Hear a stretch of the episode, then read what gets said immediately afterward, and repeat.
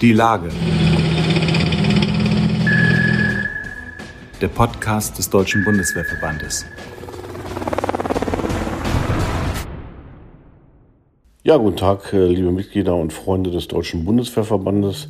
Hier sind wir wieder mit unserem Podcast Die Lage und diesmal sind wir sogar im größeren Kreis. Mein äh, Kamerad und Kollege Jan Meyer, unser Pressesprecher, ist mit dabei, denn wir haben ein langes Interview, einen etwas längeren Podcast diesmal ähm, hier für Sie zum Hören. Aber wir sind sicher, es lohnt sich, auch zweimal 25 Minuten anzuhören, denn wir sind im Gespräch mit General Eberhard Zorn, dem Generalinspekteur der Bundeswehr. Er hat dieses Amt seit 2018 inne und ist in diesen Tagen natürlich ein gefragter Gesprächspartner. Der 62-jährige Heeresoffizier ist gleichzeitig Wirtschaftswissenschaftler, Diplomkaufmann und weiß also sehr genau, was man mit 100 Milliarden Euro so alles machen kann. Das ist das Sondervermögen, das der Bundestag und der Bundesrat voraussichtlich für die bessere Ausrüstung der Bundeswehr beschließen werden. Nach Jahren des Sparens geht es also mal wieder vorwärts. Äh, es kann Material gekauft werden, es kann vor allem die persönliche Ausstattung der Soldatinnen und Soldaten, also das Minimum, was man eigentlich braucht für den Einsatz, für die Landes- und Bündnisverteidigung beschafft werden. Aber auch Großprojekte wird es geben. Äh, die Tage hat die Verteidigungsministerin zusammen mit dem Inspekteur der Luftwaffe angekündigt, dass das Modell F-35 Alpha von Lockheed Martin als neues Mehrzweckkampfflugzeug angeschafft werden soll, als Nachfolger des Tornado, um auch die nukleare Teilhabe sicherzustellen. Dieses Großprojekt, man denkt auch an den großen bzw. den schweren Transporthubschrauber, einiges anderes. 100 Milliarden stehen im Raum und wir klären im Gespräch mit General Eberhard Zorn, wie die Lage in der Ukraine ist, was die Bundeswehr an der Ostflanke so alles leistet, seit Wladimir Putin die Ukraine überfallen hat und wie sich die Truppe in Zukunft aufstellen wird und auch muss, um die Kaltstartfähigkeit zu verbessern und schneller im Einsatz zu sein. Mein Name ist Frank Jungblut. Ich bin Chefredakteur des Magazins Die Bundeswehr. Liebe Freundinnen und Freunde unseres Podcasts Die Lage, hallo auch von mir. Ich bin Jan Mayer, der Sprecher des Deutschen Bundeswehrverbandes. Ich freue mich sehr, dass General Zorn nicht nur oberster Soldat der Bundeswehr, sondern natürlich auch Verbandsmitglied in dieser bewegten Zeit Gelegenheit findet, mit uns und damit natürlich auch mit Ihnen zu sprechen. Wir haben in unserer Mitgliedschaft mittlerweile mehrere tausend Arbeitnehmer und Beamte, die äh, in den vergangenen Jahren, insbesondere wenn sie im Bayern BW tätig gewesen sind, als Prügelknabe herhalten mussten, wenn in der Beschaffung mal wieder was nicht geklappt hat. Wir wissen natürlich alle, dass das äh, in der Hauptsache an den bescheidenen Rahmenbedingungen gelegen hat, die die Verteidigungsministerin jetzt verbessern möchte. Wie ist Ihr persönlicher Eindruck von den zivilen Beschäftigten, von der Bundeswehrfeuerwehr über die Dienstleistungszentren bis hin zum Personalmanagement? Also ich möchte aber nochmal wirklich in dem Sinne ja, eine Lanze brechen. Also ich fange mal mit dem Bein an. Wenn man sich anschaut, was in der letzten Legislatur an 25 Millionen Vorlagen erarbeitet wurden, also das sind die Vorlagen, die man braucht, um Rüstungsprojekte teurer Art durchs Parlament zu bringen, dann ist das eine Spitzenreiterzahl in den letzten Jahren, die ich überblicken kann. So viel hatten wir noch nie. Und das muss ja von irgendjemand gemacht werden. Und das machen die Mitarbeiterinnen und Mitarbeiter des Bein, zivil wie militärisch, aber überwiegend in dem Kontext zivil, weil es natürlich Vertragsgestaltung ist, Ausschreibung und ähnliche Dinge. Da kann ich wirklich nur sagen, herausragende Arbeit gemacht worden. Und insofern liegt es wirklich, wie Sie sagen, teilweise an den Rahmenbedingungen, teilweise an den vielleicht gesetzlichen Vorgaben, die wir haben, wo wir auch jetzt rangehen. Aber die Mitarbeiterinnen und Mitarbeiter haben da prima Arbeit gemacht. Und wenn ich mich erinnere an die vielfältigen, äh, sei es jetzt Rüstungsboards oder Taskforces, die wir gemacht haben, äh, das, was dort an Expertise bei den Zivilmitarbeitern ist, ist Gold wert. Und es ist nicht leicht, auch diese Mitarbeiter zu regenerieren oder überhaupt zu rekrutieren. Wir haben das ja gesehen mit den neuen Stellen, die geschaffen wurden, wie lange es gedauert hat, die passenden Mitarbeiter überhaupt einzustellen. Also wir haben da hohe Qualität mit guter Ausbildung und die sollten wir auch nutzen. Wir sollten aber auch diesen Mitarbeiterinnen und Mitarbeitern mehr Prokura geben. Das ist meine Beobachtung auch. Ich hatte also mit den ein oder anderen Gespräche. Auch dort wird manchmal der Amtsschimmel ein bisschen zu laut. Das heißt, man könnte viele Dinge deutlich tiefer hängen und Befugnisse dorthin hängt. Das sind klasse ausgebildete Juristen und, und, und Ingenieure, die ihren Job verstehen. Die brauchen nicht noch 30 Ebenen, die ihnen die Suppe spucken. Also insofern kann ich nur sagen, machen die das gut. Anderes Beispiel, die sprachen die Bundeswehrfeuerwehr an. Äh, immer wieder, wenn ich irgendwo bin, äh, gerade Flugplätze, gehe ich dorthin mal gucken. So, und so war das. Lieblingsbeispiel ist für mich damals, äh, als ich in Wittmund war, äh, bin ich nochmal vorbeigegangen und habe mir einfach mal Feuerwehrauto erklären lassen. Das sind Leute, die machen im Schichtdienst ganz hervorragende Arbeit und die ist wichtig für unsere Sicherheit, für die Sicherheit der Piloten, der Besatzung des Flugplatzes. Also ganz prima. Dienstleistungszentren.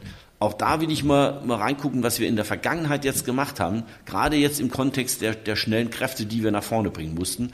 Da war egal, ob Wochenende oder nicht Wochenende, wir wurden dort unterstützt. Wenn ich das Thema nehme, Kommandeur Handgeld, auch da habe ich eine positive Resonanz erfahren, wie flexibel dort die Dienstleistungszentren mit umgegangen sind. Personalmanagement genauso.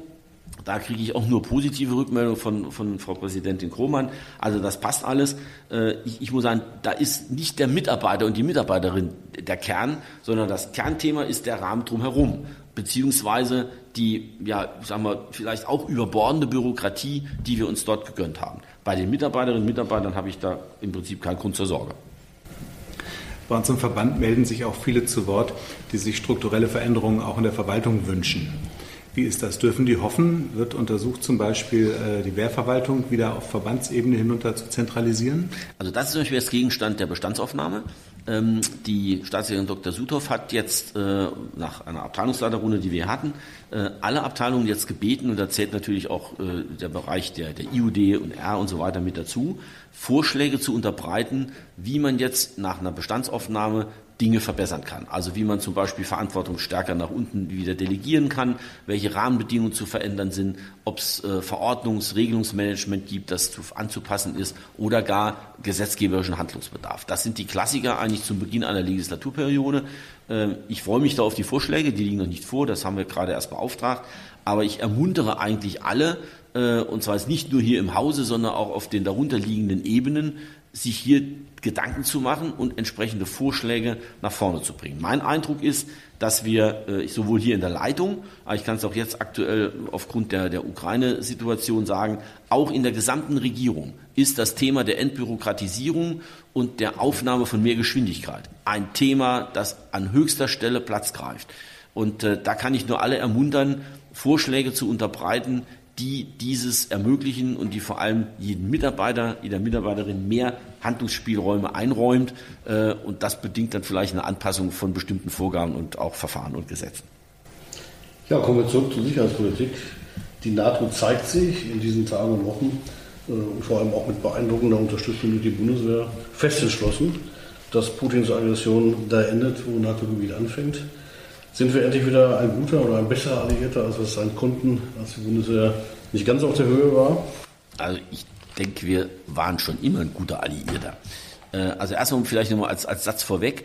Ähm, wir sind so aufgestellt als Bundeswehr, und zwar schon im Kalten Krieg gewesen, jetzt erst recht, wir sind für die Bündnisverteidigung aufgestellt. Also wir sind keine Armee, die aus sich heraus ganz alleine irgendwie jetzt das Land verteidigt. Das war schon im Kalten Krieg nicht so angelegt und ist es jetzt auch nicht. Infolgedessen sind also unsere Beiträge zur Bündnisverteidigung äh, bisher immer zu 100 Prozent erfüllt worden. Und die Zahl, ich habe sie eingangs gesagt, äh, die wir bei NRF und Ähnlichem jetzt eingebracht haben, die ist vollständig hinterlegt. Sie wissen aber, mit großem Kraftaufwand. Natürlich haben wir dazu alles zusammengetrommelt, was wir an Personal, an Material in der Bundeswehr verfügbar haben. Aber die Blickrichtung in Richtung NATO und in Richtung EU war immer so, sie war in den letzten Jahren immer vollständig erfüllt. Ich darf es am Beispiel EU Battlegroup zum Beispiel nochmal festmachen. Äh, wir waren die, die immer eine vollständige Battlegroup bereitgestellt haben. Die Löcher im, im allgemeinen Battlegroup Roster wurden nicht durch Deutschland verursacht. Wir sind eine Anlehnnation, bei der viele kleinere Nationen gerne mitmachen mit ihren Beiträgen. Deswegen äh, bin ich unverändert auch ein Anhänger davon, dass wir uns in der Breite aufstellen müssen. Äh, die Ministerin hat es in ihrem Interview letztens so, so formuliert, eine Allround-Armee. Das meint Breite vor Tiefe. Das heißt, wir müssen alle unsere Facetten letzten Endes anbieten, damit andere Nationen bei uns mitmachen können und sich integrieren können. Das machen wir prima. Da sind wir ein guter Alliierter. Und jetzt zurück zu den Forderungen, wo wir vielleicht kein so guter Alliierter bisher waren. Also wo, wo müssen wir als Alliierte ran? Das sind die drei C. Cash, Contributions und Capabilities. Bei Cash sind das die zwei Prozent. Die haben wir bis zur Verlautbarung der 100 Milliarden nicht erfüllt. Das muss man klar sehen. Oder nur schrittweise oder auf Sicht. Wo wir eigentlich ganz gut sind, ist bei Capabilities. Nur dort haben wir natürlich immer eine Verknüpfung zum Geld. Also das heißt, wenn Sie Fähigkeiten bringen müssen, brauchen Sie irgendwann mal eine Modernisierung der Fähigkeit. Und da hat man uns durchaus im letzten Jahr nicht ganz so gute Noten von der NATO gegeben, weil natürlich bestimmte Fähigkeiten einfach überaltert sind. Also Tornado, CH-53, Marder. Das sind alles Gerätschaften, wenn ich jetzt hier so in die Runde gucke, die waren schon beim Bund, da war ich noch nicht beim Bund. Und Sie wissen ja, wie alt ich bin. So, also insofern, jetzt wird es Zeit, dass wir diese Capabilities modernisieren. Das ist eigentlich der, der Punkt. Bei Contributions, das ist das, was ich eben meinte, sind wir ein guter Alliierter. Da waren wir eigentlich immer gut und ein verlässlicher Partner. Und ich sage es ganz offen, jetzt im Rahmen der Ukraine-Thematik wurden wir ja gefragt, können wir zusätzliche Kräfte stellen. Da waren alle in der NATO wirklich hochzufrieden über die Geschwindigkeit und die Qualität, die wir angeboten haben. Und äh, ich darf es am Beispiel machen der Verstärkungskräfte für Litauen, die wir jetzt verlegt haben. Da war Begeisterung auf allen Kanälen, denn wir haben es auch getan mit unseren eigenen Mitteln. Das war klarer Auftrag. Wir haben also jetzt nicht verschlafen, zivile Firmen zu fragen, sondern es war klarer Auftrag. Wir machen es mit unseren grünen Lastern, ich sage es mal allgemein. Wir bringen die komplette Munition mit eigenen Mitteln nach Litauen und wir machen das innerhalb einer Verlegung, wie sich das militärisch gehört. Und da kann ich nur sagen, Respekt an alle, die da mitgewirkt haben, das war richtig gut. Und insofern sind das Dinge, da wird große Akzeptanz auf uns runterkommen, wenn wir die Frage stellen, sind wir ein guter Alliierter. Beim 100 Milliarden Paket, das noch angedeutet, ja. ähm, ist es in der Tat so, dass also da ein, ein, ja, ein, ein richtiger Ruck auch durch die NATO ging, denn es hatte einen Dominoeffekt. Also kurz nach der Verkündung unseres 100 Milliarden Pakets haben die Holländer ihrerseits auch angekündigt, ihren Verteidigungshaushalt hochzuziehen. Also viele, die bisher noch unterhalb der zwei Prozent geblieben sind, gehen jetzt den Schritt auch international weiter. Also auch hier in gewisser, in gewissem Maße sind wir Anlehnpartner. Und äh, das ist ein, ein, positives Signal. Und ich glaube, da brauchen wir uns nicht zu verstecken. Da sind wir auf gutem Wege. Ja, auch bei der Lagebewältigung waren wir gute Alliierter, sind es, bleiben es. Das Bündnis arbeitet auch da eng zusammen. Wie wichtig ist der Arbeit des BND für die Sicherheit Deutschlands? Ist ja auch manchmal eine Frage gestellt von einigen. Ähm, man sieht, glaube ich, in solchen Lagen, er ist unverzichtbar.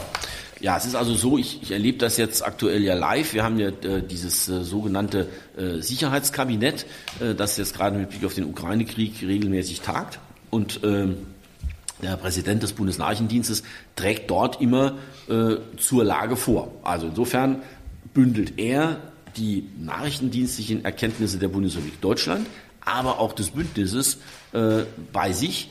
Und wir haben einen extrem guten Austausch zwischen unseren Kräften des militärischen Nachrichtenwesens und dem Bundesnachrichtendienst. Äh, ich kann ergänzen die Zusammenarbeit innerhalb der NATO, äh, jetzt gerade im Kontext des Ukraine-Krieges, wöchentliche Abstimmung auf meiner Ebene. Also ich telefoniere regelmäßig mit meinen französischen, äh, niederländischen vor allem amerikanischen Amtskollegen, wo wir uns austauschen exakt über unsere Lagebilder, äh, die in der Faktenanalyse in hohem Maß identisch sind. Wir ergänzen uns da prima, klasse Austausch. Interessant ist dann, wenn wir auf der gleichen Faktenlage dann hingehen und sagen, so, was sind jetzt die Handlungsmöglichkeiten, die äh, in dem Fall jetzt äh, Putins Armee zugeordnet werden äh, und welche Einschätzung haben wir da? Da durchaus gibt es dann Unterschiede, die diskutieren wir dann, aber wir sind da auf, auf hohem Maße gut unterwegs. Und ich habe gerade vorgestern äh, mit dem Chairman Military Committee hier mich nochmal ausgetauscht im Vorgriff auf die nächsten Besprechungen. Und der hat mir nochmal explizit dargelegt, dass wir im Kontext äh, unserer nachrichtendienstlichen Erkenntnisse im, im Lagebild ungeheuer gut sind, eine hohe Verdichtung haben, alle Nationen sauber zuarbeiten zu dem Gesamtlagebild und das materialisiert sich dann hier in der Bundesregierung, dann durch die Vorträge des Präsidenten des BND. Sie haben das eben sehr eindrucksvoll vorgetragen, auch äh, wie, wir, wie schnell wir jetzt verlegen konnten an die Ostflanke. Das spricht ein bisschen auch dafür, dass äh, der Herr Putin uns unterschätzt hat. Ne? Das würde ich mal so sagen. Also er hat vermutlich nicht damit gerechnet, dass wir so eng zusammendrücken, als NATO wie als EU. Das ist das eine. Und äh, ich selber kann jetzt mit Blick nach innen sagen, Sie wissen, dass ich im letzten Jahr immer ja, gerne äh, umhergelaufen bin und gesagt habe, wir brauchen den Mindset LVBV. Äh, ja, was ist das eigentlich? Ja, genau das ist das jetzt, was wir gesehen haben. Und auch hier würde ich gerne nochmal durchaus den Bogen schlagen, nochmal in, in Richtung der, der zivil-militärischen Kooperation in der Bundeswehr. Äh, Sie wissen ja, dass unsere Munitionsdepots äh, sicherlich mit Soldaten auch äh, äh, ja, ausgestattet sind, aber überwiegend mit zivilen Mitarbeitern. Und wenn man dann sieht, wie beispielsweise bei der Vorbereitung jetzt unserer Munition für Litauen, wie hier zugepackt wurde, wie also in verschiedenen Munitionsdepots losgelöst von Schichtplänen oder irgendwas einfach der Auftrag im Vordergrund stand, man zugepackt hat, die Dinge konfektioniert hat und zur Verladung bereitgestellt hat. Dann zeigt mir das, es ist jetzt an der hintersten Ecke auch angekommen und ich sorry für die Kameraden im Munitionsdepot, sie, man sieht ihre Arbeit nicht täglich, mhm. aber hier hat man sie gesehen und das ist wirklich klasse gelaufen. Also hier war der Mindset spürbar von ganz oben bis ganz runter. Wir haben hier wirklich zeitlich hervorragend gearbeitet, äh, qualitativ gut und es ist alles gut angekommen. Und da muss man auch wirklich diesen Medienberichten wieder widersprechen, die da immer wieder kommen. Äh, wir erinnern uns an die schützenden Raketen. Auch das Thema Sicherheit wird dort extrem hoch gehandelt. Also wir haben hier nichts gemacht, was holter die Polter ging. Wir haben alle Gefahrgutverordnungen, Straße etc. Ein, eingehalten. Äh, da war also nichts, was irgendwo zu kritisieren gewesen wäre. Äh, auch das Thema Lagerort, sei es hier zu Hause in den Munitionsdepots oder aber auch jetzt in Litauen, wurden explizit und gut umgesetzt. Also auch hier ist äh, jetzt nicht äh, aufgrund der Dynamik, die wir haben, äh, ein Zurückfallen hinter Sicherheitsbestimmungen. Das mhm. ist gut gelaufen, kann ich nur sagen. Danke an alle. Herr General, Sie haben die Zeitenwende beschrieben, Sie haben die Aufgaben beschrieben. Das wird alles sehr viel Arbeit sein. Vor dem Hintergrund drängt sich die Frage auf, wie lange kann die Bundeswehr noch in der Amtshilfe sein? Wie lange sollte sie das noch sein? Ja, auch hier muss man jetzt, glaube ich, die, die Dinge nebeneinander legen. Also, was wir definitiv komplett runterfahren werden bis Ende März, ist die Kontingentsystematik im Kontext der Pandemiehilfe. Und wir werden auch die Pandemiehilfe in der jetzt gekannten Form nach unten führen. Das hat die Ministerin entschieden. Das ist auch hier in der Regierung soweit abgestimmt. Damit einhergeht, dass wir diese komplexe Führungsorganisation, die wir dazu ablauforganisatorisch aufgebaut haben, auflösen werden und beenden werden. Das ist also mit Blick auf Ende März. Die Amtshilfe als Grundsatz bleibt allerdings natürlich erhalten. Das heißt also, äh, wenn eine, ja, eine zivile Behörde, eine Organisation, ein Land, ein Landrat Bedarf hat, eine Amtshilfe zu beantragen, kann er das unverändert tun. Und wir werden dann natürlich im Einzelfall diese Amtshilfe ersuchen, auch äh, prüfen und auch im Einzelfall möglicherweise erfüllen. Wir werden es nur nicht mehr so tun wie in der zurückliegenden Zeit. Warum? Wir haben jetzt tatsächlich Bedarf in unserem Kernaufgabenbereich Landesbündnisverteidigung, unsere Truppe wieder aufzustellen. Und wenn ich das so sage, dann gilt das im Wesentlichen für die Truppenausbildung und für das Herstellen der Einsatzbereitschaft im Team, allgemein formuliert. Also das heißt, im Moment Zug, Zugausbildung, Kompanieausbildung, Bataillonsausbildung oder vergleichbar. Äh, natürlich gilt das analog für, für Schiffe zur See. Wir müssen wieder die Teams zusammenbringen und einsatzbereit klarstellen. Und dazu brauchen wir am Ende jeden Mann, jede Frau, äh, die das dann vor Ort auch macht. Das heißt also, das ist die gegenläufige Bewegung. Runterfahren der Amtshilfe Corona, wie wir es bisher gemacht haben, Hochfahren der Ausbildung so schnell wie das irgendwie geht, äh, damit wir unsere Einsatzklarstände in der Gesamtheit der Bundeswehr herstellen. Ich rede jetzt nicht von den eingemeldeten mhm. Reaktionskräften zur NATO, sondern in der Gesamtheit der Bundeswehr. Das denke ich schaffen wir, das ist gut. Das geht dann einher mit dem Thema Ausrüstung und Rüstung. Das wird sich dann die nächsten Jahre sicherlich so entwickeln, sodass wir dann auch tatsächlich die Kurve wieder nach oben bekommen. Ja, die letzte Frage, eine ganz andere. Ähm, Sie kennen natürlich das Koalitionsrecht der Soldaten im Grundgesetz, aus gutem Grunde verankert seit Gründung der Bundeswehr. Auch die Grundsätze der inneren Führung sind dort hervorgehoben, sind nun bereits ziemlich lange Mitglied im Deutschen Bundeswehrverband. Wie schaut es aus? Zufrieden mit dem Verband? Ja, wenn man so sieht, also mein Spieß hat damals zu mir gesagt, als ich Oberleutnant war, hier Zaun, du musst da Mitglied werden, sonst kriegst du keinen Erholungsurlaub. Das war damals so. äh, und gesagt, okay, schreib's halt und fertig, warst du Mitglied. Aber Spaß aber an. Ähm, ich erlebe das Zusammenwirken mit dem Deutschen Bundeswehrverband in den ganzen zurückliegenden Jahren als äußerst konstruktiv, ähm, auch fordernd. Also es ist nicht so, dass jetzt immer nur eitel Sonnenschein in der Diskussion ist. Wir haben auch wirklich Themen, über die wir hart ringen, aber wir ringen konstruktiv und mit guten Argumenten. Und das, was mich am Bundeswehrverband am, ja, wirklich am meisten begeistert, ist das eine natürlich die, die Binnenwirkung, also wie bringen wir die Themen voran, aber vor allem seine hohe Akzeptanz im politischen Raum. Und da sage ich Ihnen ganz ehrlich, ähm, das habe ich so als junger Oberleutnant natürlich nicht gesehen, da wusste ich gar nicht, wo Berlin ist äh, oder Bonn, sondern das merke ich erst jetzt in der aktuellen Funktion oder davor in, in verschiedenen Abteilungsleiterverwendungen im, im Hause. Der Bundeswehrverband hat überall offene Türen im Bereich der Politik, sei es im parlamentarischen Raum, sei es bei Regierungsmitgliedern. Er wird gehört. Ich würde ihn auf Augenhöhe sehen mit den großen Gewerkschaften, äh, die wir so kennen, ohne jetzt da alle zu nennen. Aber äh, das ist wirklich eine, eine berufsständische Vertretung, die wir hier geschaffen haben, die absolut wertvoll ist und die, die klug vorankommt. Und der dritte Punkt, Innenwirkung, parlamentarische politische Wirkung, dritter Punkt ist die mediale Wirkung. Ähm, das ist in der Tat so, dass der Bundeswehrverband von den Medien gehört wird, gefragt wird, mit seinen Argumenten äh, tatsächlich auch ankommt und ich glaube auch da eine gute Repräsentanz für die Bundeswehr insgesamt und für die Soldatinnen und Soldaten und, und alle, die, die der Bundeswehrverband äh, repräsentiert, dann auch gehört wird. Insofern kann ich nur sagen, ganz prima. Äh, jetzt darf ich ja für niemanden Werbung machen, aber ich kann nur sagen, ich bin happy und zufrieden und bleibe weiter Mitglied. Das freut uns zu hören. Wir bedanken uns sehr herzlich fürs Gespräch. War sehr informativ. Äh, ich glaube, das wird ja große Resonanz hervorrufen und äh, die Mitglieder interessieren, die es dann nachlesen können und nachhören. Vielen Dank. Herzlichen Dank. Vielen Dank. Vielen Dank.